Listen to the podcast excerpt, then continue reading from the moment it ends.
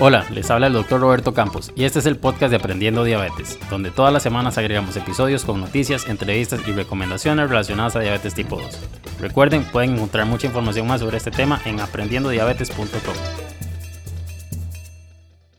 Problemas en el riñón en diabéticos. Este es un tema importantísimo, es una de las complicaciones que más problemas puede dar a mediano o largo plazo si se maneja de una manera pues no apta. Ya he realizado episodios sobre este tema y probablemente voy a continuar realizando episodios relacionados a este tema, pero en este me voy a enfocar en una publicación que realizó la Universidad de Granada, en donde se enfocan en un suplemento para prevenir lo que es lesiones en el riñón en personas con diabetes. Se logró demostrar en este estudio que a dosis específicas de melatonina se logra evitar los daños en las células de los riñones causados por diabetes y por obesidad, y con esto evitando lo que es la insuficiencia renal que posteriormente es lo que sucede. Esto va a prevenir, por supuesto, lo que es después pasar a diálisis, que es cuando ya lo tienen que conectar a una máquina que le filtre la sangre y todo este, toda esta cuestión, que, que es cuando ya hay una insuficiencia renal avanzada, o incluso el trasplante renal. Muy importante mencionar que esto fue dirigido total y completamente de manera preventiva. No se dirigió como a tratar de revertir los daños ya realizados en el, riñón.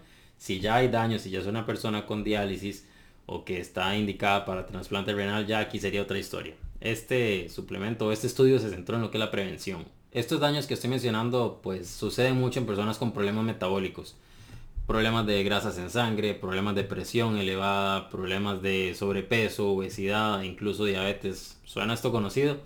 Pues por supuesto, porque lo hablo en muchos videos y esto es lo que forma lo que es todo el síndrome metabólico. Y estas condiciones son las que desafortunadamente cada vez van más y más en aumento en nuestra sociedad en la actualidad.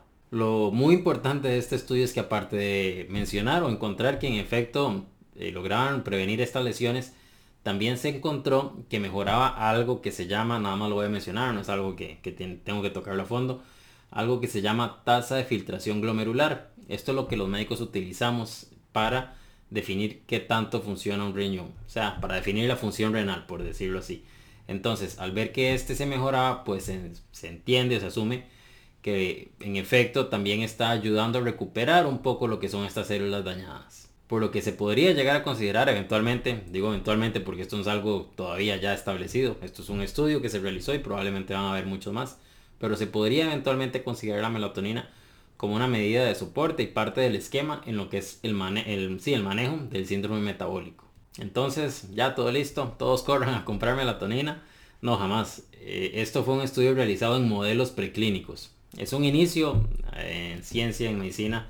No es como que se hace una pruebita ahí dos días y después ya se aprueba para que todos lo utilicen. No, no, para nada, jamás. Eso sería una responsabilidad.